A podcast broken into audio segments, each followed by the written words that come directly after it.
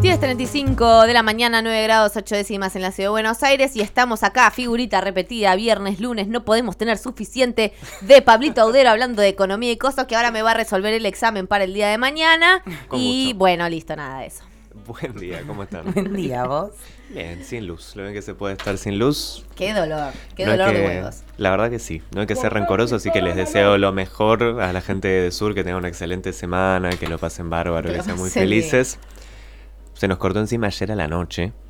Una de la mañana, mi novia estaba trabajando, tenía que entregar un parcial y justo se cortó 20 minutos después de que lo entregara. Uh, bueno, Menos menos, mal. mal. 20 minutos después, justito, si no era, no, sé, no, no estaba acá, estaba en el sur ahora encadenado. Directamente. Directamente. Dame la constancia, así le aviso a los docentes. Porque aparte con esto de la entrega de los trabajos, siempre hay alguno que va a decir, ay, ay, se me cortó la luz. Y es mentira. Y vos sabés que es mentira. Y siempre es mentira, la única vez que es cierto es la que nos pasa a nosotros. O sea, la que te pasa a vos es la única que es así. Y sí. Como cuando el perro se come la tarea de verdad. ¿Eh? Puede pasar. Ha pasado. Ha pasado, sí, Sí, sí, sí, sí, sí. ha pasado, ha pasado. Apa lo ha hecho. Se te comió la tarea, apa. Mordisqueó un documento importante, no se la comió completo, pero arrancó un pedacito. Maldita, te amo y te odio. Para los oyentes que no lo saben, con Agus tenemos gatas Sí. que son hermanas. Sí, Ah. nuestras gatas son familia. Así Por lo tanto, nosotros somos familia. familia. Bueno, las gatas de Males son las hijas de mi gato. Ay, yo no sabía Claro que sí. Ah. Ay, todos Así tenemos es. familiares gatunes. Así es. Qué Una relación de parentesco en esta radio. A través de los michis. A través de los michis. Todo queda en familia. Bueno, Pablito, ¿qué nos trajiste a la mesa hoy? Y estuvimos el viernes hablando de muchos temas, salió linda creo, por suerte tuvo buenas repercusiones como todas las columnas que hay en este programa, así que pensaba hacer una continuación variada de lo anterior, que hablamos un poco sobre cómo fue el discurso de Cristina, cómo, se fue, cómo fue repercutiendo entre los distintos sectores de la coalición del Frente de Todos el discurso sobre los planes sociales y demás, y hubo también, y es lo que quería comentar un poco hoy, muchas rep- repercusiones en la oposición Ajá. variadas o no tanto, pero con algunas constantes y algunas particularidades que está bueno resaltar, sobre todo pensando que hay ciertos consensos en la política argentina o en la discusión económica de la Argentina sobre estos temas que se traen a, a la luz. Y justamente está pasando que se están juntando, ya lo venimos hablando hace bastante, pero las distintas fundaciones o los distintos think tanks de Juntos por el Cambio y de la oposición preparando un futuro posible gobierno y están empezando, salió una nota hace poco en el diario AR diciendo que se juntan todas las semanas a discutir distintos temas de actualidad. La gente de la reta, la gente del pro más del macrismo, de las distintas facciones de la UCR, ¿Entre sí o cada uno por su cuenta? entre sí. Ah, ok. Están armando como conclaves semana a semana donde se juntan los distintos, que, los que serían los ministeriables Claro.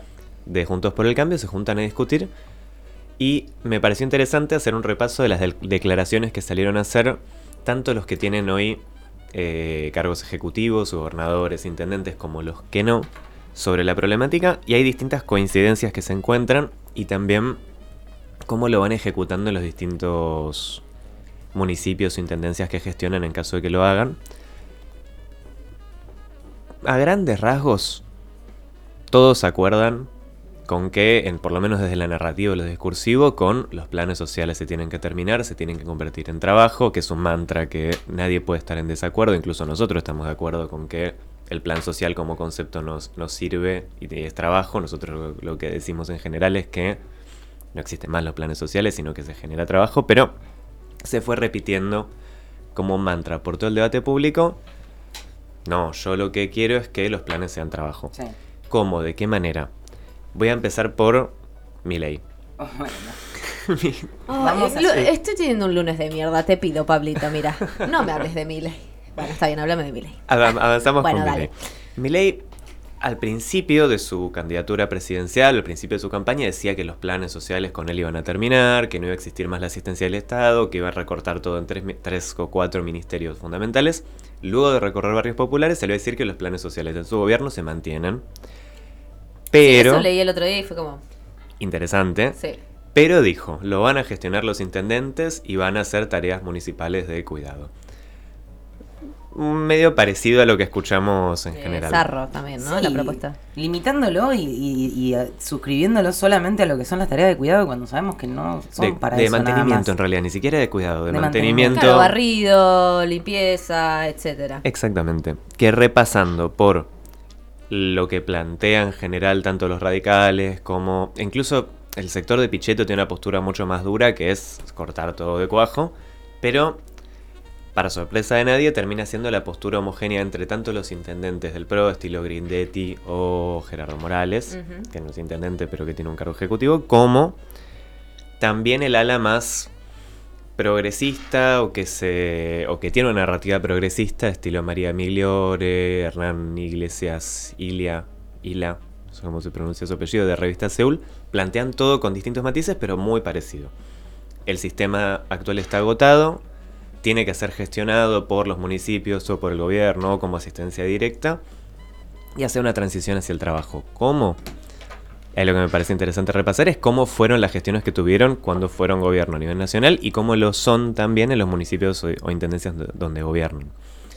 La más interesante y que está bueno también problematizar es de la ciudad de Buenos Aires que tiene su propio sistema de economía popular, su propio registro de unidades productivas y sus propios esquemas de financiamiento que replican un poco o que toman muchos conceptos de lo que era el Hacemos Futuro de cuando gobernó Macri entre 2015, 2016 y 2019. No recuerdo qué era el Hacemos Futuro. El Hacemos Futuro era un programa que quiso unificar todos los programas sociales. Argentina Trabaja, Salario Social Complementario en su Ellas momento. hacen. Ellas hacen completamente. Hacia una noción de emplea- empleabilidad. O sea, hay dos grandes eh, conceptos de los que se puede partir para analizar este problema, que es un poco lo que quería trabajar después, que es qué es lo que hay detrás de decir, bueno, los planes sociales tienen que convertirse en trabajo. El, el primero, el más clásico, que es el de la postura sobre la insuficiencia de la oferta del mercado de trabajo, es que el problema de quienes no pueden acceder al, tra- un al trabajo formal es de empleabilidad. O Claro, que claro, claro. no pueden armar un buen currículum o que no tienen las condiciones necesarias Por eso para... les encanta hacer esos congresos o cositas de vení que te enseñamos cómo presentarte en una entrevista, hacer tu CV, que son Exactamente. paupérrimos. Que es que tienen ma- muy malos resultados. O sea, son, y o los encuentros que hacen que suelen, que son bastante comunes de presentación a empresas. Sí. Juntan en algún club o en algún lugar, como lo hicieron en la rural, no sé si se Sí, acuerdan. hace poquito. Hace poco. Que hubo, no sé, 15.000 aplicantes y se dieron 6 puestos de trabajo. Cosas sí, así. No, no, terrible. y que lo están replicando ahora en la ciudad también, que viene de la mano de eso. Por un lado, que la insuficiencia del mercado laboral tiene que, tiene que ver con la calidad de la oferta, con la empleabilidad de quienes se postulan, que no tienen los requisitos mínimos para acceder al trabajo, cosa que las políticas que derivan de ello en general no suelen dar mucho resultado, y por el otro las rigideces de la regulación del mercado de trabajo. O sea que las empresas no toman gente porque eh, la indemnización del despido, porque las cargas sociales son muy altas, porque no se puede correr el riesgo de contratar a un empleado por un tiempo determinado si no sabes cómo te va a ir, digamos, la, la visión de que por un lado la, oferta es insuficiente en términos de calidad y por el otro que las rigideces de la normativa laboral, la legislación laboral impide tomar gente o tomar empleados eh, como quisieran hacer las empresas o como la demanda necesitaría. La realidad, y esto está real- realmente muy validado por todas las experiencias que se hicieron a escala continental y global, los mercados de trabajo luego de desregulaciones no mejoran. Ok, claro, no es que, bueno, sacamos la indemnización por despido y todas esas cosas y el mercado laboral se va a ampliar efectivamente. No. No, o sea, uno por sentido común o por un sentido común instalado creería que si uno baja los requisitos que se tienen para el sentido común en el sentido más oscuro de la palabra Sí, me sí, ref- sí, del, concepto, ¿no? Pero que si uno saca todos los aditivos que tiene la contratación de un empleado, debería ser más fácil contratar a un empleado. En la práctica, y también está mucho la- ese discurso de la pyme que no puede contratar empleados porque las cargas sociales son muy altas y demás, que en algún caso puntual debe ser así, pero en los grandes agregados y en la ciencia económica no se comprueba, al contrario. Todos los mercados de trabajo que se desregularon no mejoraron significativamente su desempeño, eso también nos da una pauta a partir de una buena metodología de análisis de, de políticas públicas y de cómo se construyen los discursos, de que eso, más que una, un background interesante para pensar una política hacia el trabajo, es una retórica más de discurso y demagógica que, que otra cosa. Sí, porque la desregulación, en definitiva, entonces lo único que termina haciendo es beneficiando al empleador. o al Y ni siquiera, porque puede beneficiar al empleador de alguna determinada manera, pero una buena política laboral tiene más que ver con el crecimiento Claro. y eso es lo que tiene, porque es posible que para el empleador en el cortísimo plazo sea más conveniente no tener cargas sociales. Ahora, para el empleador en el agregado, o sea, en, Claro, le va a en lo macro, tener más gente laburando. más gente laburando y le conviene que la gente esté mejor. Claro. Le conviene que la gente tenga más plata para gastar, le conviene que la gente tenga un, un saldo, tenga un resto, que no, no lo tenga que gastar pagando una prepaga, por ejemplo, si tiene obra social, digamos, en lo individual y en el caso pyme que contrata un empleado. Tal vez eh, efectivamente sí conviene no pagarle o le conviene en términos cuantitativos, Sí, sí. siendo frío y, y malo con eso. Pero, Malo, solo malo. malo Solo de maldad. Pero en los agregados, de hecho, los mercados laborales que mejor funcionan son los que tienen, no sé si más regulaciones, pero sí más incentivos o más normativas que facilitan que la demanda agregada aumente. Eso por un lado, como para entender también por qué y de qué manera es que se analiza la política laboral desde ese lugar, con postulados y con experiencias que en general no funcionan. Y por el otro lado también tiene que ver, y eso es también interesante para analizar, las experiencias que se tienen del progresismo, del, de Juntos por el Cambio, sobre economía social o popular, analizar también sus resultados. Eh, faltan datos y no hay, y sería injusto de mi parte también plantear que no, no funciona si no hay resultados, no, no se dio el tiempo suficiente como para evaluar con resultados la política del gobierno de la ciudad frente a la economía popular. Sí me parece interesante, y esto lo digo de una postura completamente antigrieta, las iniciativas que tienen de financiamiento con un fondo de desarrollo de la ciudad y de acercamiento de algunas experiencias de la economía popular hacia circuitos de mercado de grandes empresas. Ah, listo, votás a la reta. Así. Debo para ser justo. Está bien, está muy bien, está muy bien. Ellos tienen una tienen experiencias que publicitan muchísimo de, en- de entrecruzamiento o de cruce con experiencia de la economía popular, con empresas, de que dicen bueno, la vivera orgánica de la Villa Rodrigo Bueno, del barrio Rodrigo Bueno, le vende la producción que hace al Hotel Hilton de Puerto Madero, como publicitan mucho eso. No hay datos o no puedo encontrar datos como para evaluar fehacientemente esas políticas, pero para darles también, por un lado, digo, bueno, todo el marco conceptual sobre el mercado laboral está mal, este tipo de cosas están aplicando pueden llegar a ser interesantes y puede ser eh, rescatable para discutir, sobre todo pensando en todo este debate que se estuvo dando sobre la economía popular, los planes social- sociales, etcétera, encuentra coincidencias enormes sobre esta mirada que decía primero sobre el mercado laboral y coincidencias más chicas o de menos actores sobre que existe un nuevo sujeto social en el mercado de trabajo.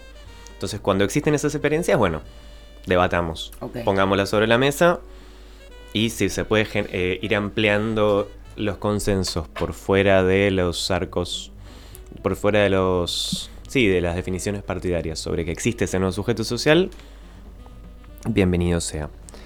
Y por el otro lado, es qué se hace en términos de, ¿cómo se diría? ¿Cómo se planifica la gestión en base a lo que se dice siempre de la Argentina tiene que ser un país normal que, que mire lo que hacen los países vecinos o los que les fue bien con este tipo de políticas y tratar de imitar las cosas que funcionan. Se dice sobre la inflación, se dice sobre las exportaciones, se dice sobre el crecimiento, se dice sobre la carga impositiva. Yo creo que hay que plantearlo también sobre el mercado de trabajo. ¿Por qué se plantea eso para todas estas aristas del debate público y para el mercado laboral no? O sea, estamos tomando experiencias que en todos los países vecinos no funcionaron. Ok, buenísimo. Sí, Me bueno. quedo muy tranquila igual. No, fascinante. O sea, se plantea, bueno, la- los- la- el problema del trabajo se resuelve con tareas de mantenimiento municipal y con eh, armado de currículums y fortalecimiento de la empleabilidad.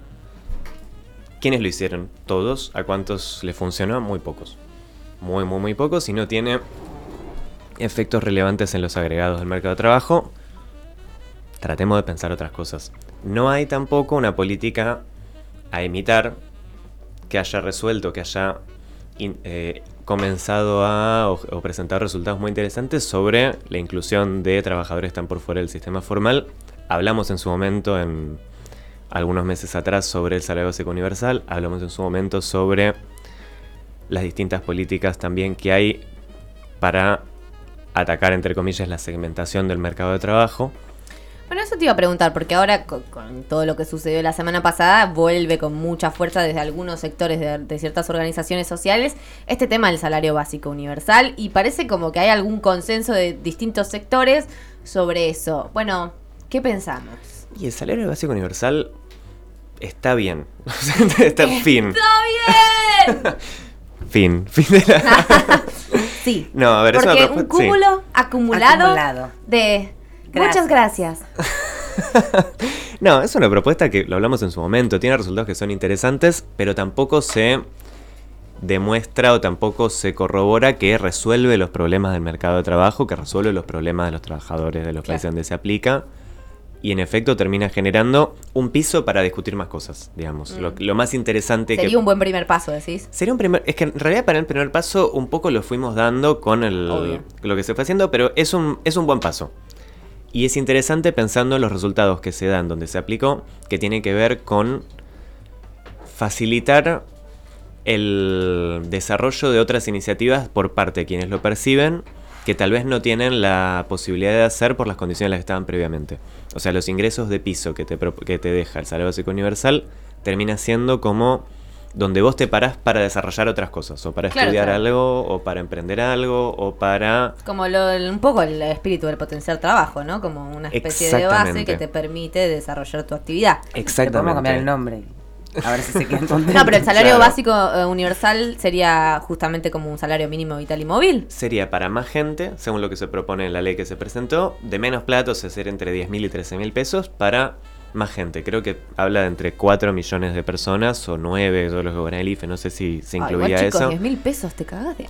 Es, es poca Es plata. po- Y ahí está la Ni discusión más siquiera te sirve interesante. de base para hacer una nara. Esa es la No. discusión más interesante que tenemos que a tener. en un eh, viático todos los días. Ni una ejemplo. semana te alcanza para comer. No, no, y eso es lo más interesante que tenemos que discutir. Nadie vive con esa plata. No. No. Y na- como nadie o muy poca gente puede vivir concretamente con lo que es eh, lo- con los, in- los ingresos del Y potencial no trabajo. solo vivir con esa plata, sino ni siquiera te sirve como impulso o como resto, como para invertir en algo. Ni Y siquiera. sí, y hay una idea. Ahora, perdón, ¿sería compatible con otras cosas? Tipo, vos podrías trabajar o tener un trabajo en blanco y ese salario universal, por ejemplo, o es... Trabajo en blanco entiendo que no. O por lo menos tra- por lo que se presentó en la ley, trabajo en blanco tiene que tener eh, o un monotributo, una categoría salarial cercano al mínimo, me parece, por cómo lo presentó la, ley. No es compatible con cierto nivel de ingresos que ya exceda un tope y creo que era el monotributo más bajo y eh, la relación de dependencia con un tope cercano al salario mínimo. Pero eso es lo que es interesante discutir. En el debate público está la idea de que la gente vive solamente con lo que nosotros pensamos que, vive. O sea, no, los que cobran el potencial de trabajo solamente viven de eso. Los que el salario mínimo, el salario universal, solo viven con eso. Y la realidad es mucho más compleja que lo que se representa en estas narrativas o en estos discursos. Y lo que termina pasando es que todos estos universos se complementan. Quien trabaja, en la, quien es un trabajador de la economía popular, también seguramente tiene un empleo informal y también seguramente asiste a algún comedor, algún merendero o intenta también armar un currículum para presentarse a un empleo formal.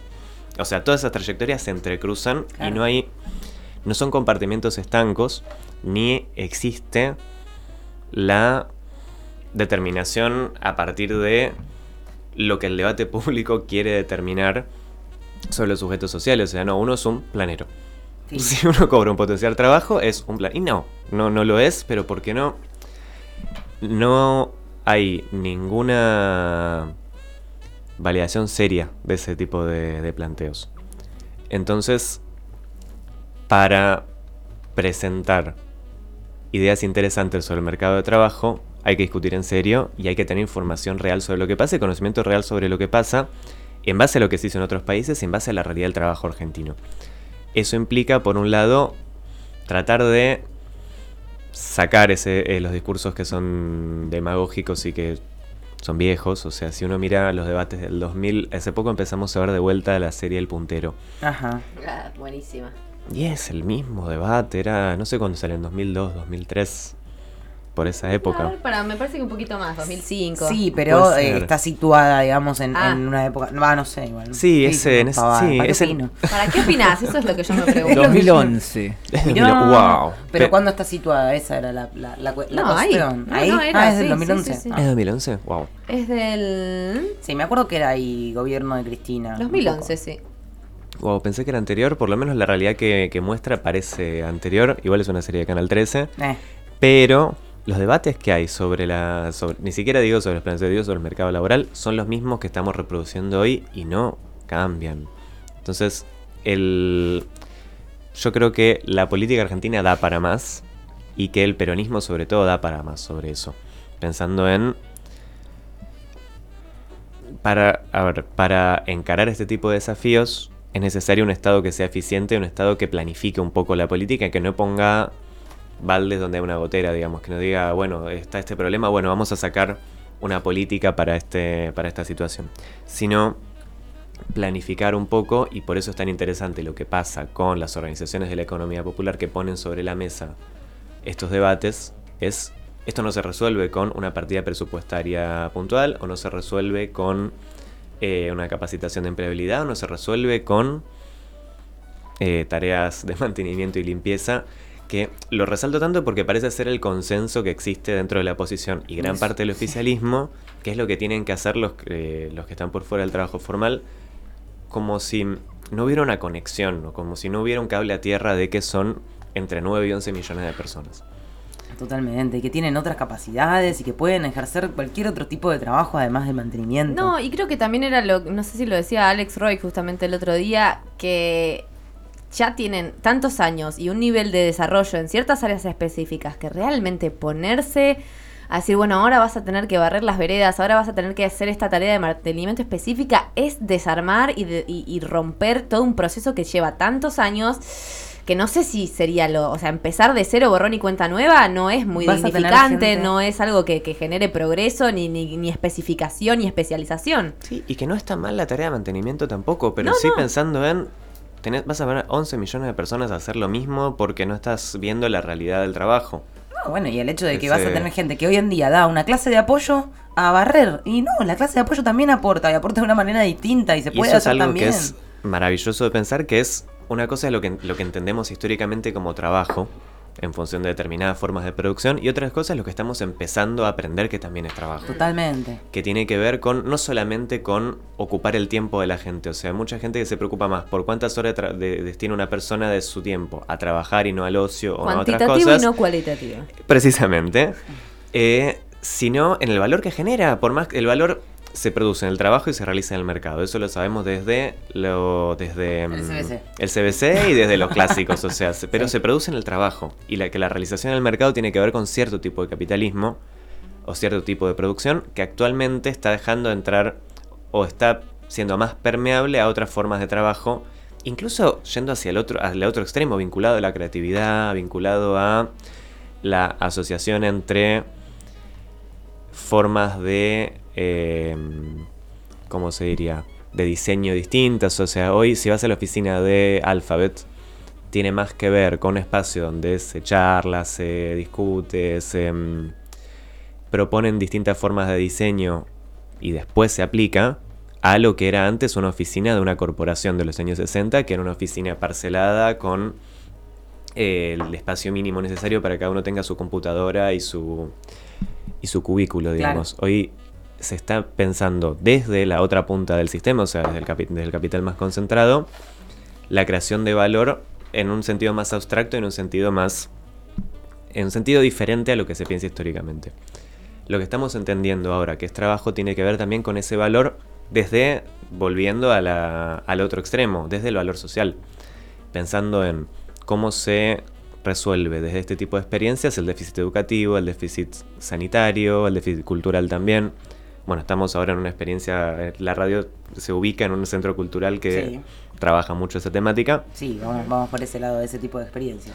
Y hay muchas, o algunos en realidad, estudios al respecto y muchas experiencias que lo valían, que es que plantean que las, la productividad del trabajo cuando se complementa con tareas o con tiempo dedicado a este tipo de cosas, tanto a, la, lo educativo como a lo creativo, como a lo social, como a discutir entre los trabajadores el proceso de producción y que haya un ámbito para eso, funciona mejor. No es solamente que la gente ocupe su tiempo en algo porque nos interesa que todos estén ocupados y nadie sea un vago, sino realmente funciona mejor la producción cuando se da lugar a este tipo de cosas. Y no es solamente de, de los merenderos, sino que es algo que se plantea en Google. Google, sí, estaba pensando exactamente lo mismo. Google es la- el ejemplo total, ¿no? Esas oficinas con toboganes, puff y mesas de ping-pong. Exactamente, el coworking. Waldorf, todo Montessori, toda esa onda. de- Bueno, progres, ¿no? Progres. Gente progres. Por ejemplo, si en lugar de discutir las nuevas formas de trabajo y plantear cómo regularlo en un marco normativo con reglas de juego claras y que no tenga que tener siempre encima una política focalizada para eso, si en lugar de hacer eso discutimos lo que estamos discutiendo ahora como grandes rasgos, vamos hacia atrás. Y están las condiciones dadas en la Argentina por la organización que hay del trabajo como para dar una discusión laboral hacia adelante. Totalmente. Y acá un comentario dice Juan Fri, nadie va a decir nada del look gremialista de Pablo.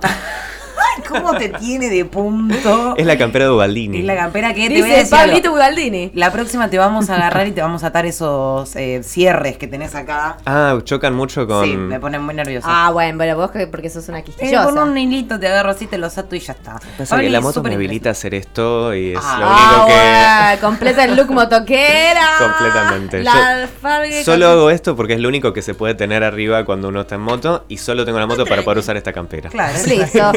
el círculo virtuoso. Pablito, muchas gracias como siempre. Un placer hablar de estos temas con vos. Vamos a ir a escuchar un poquito de música que ya volvemos con una entrevista con Juan Pablo.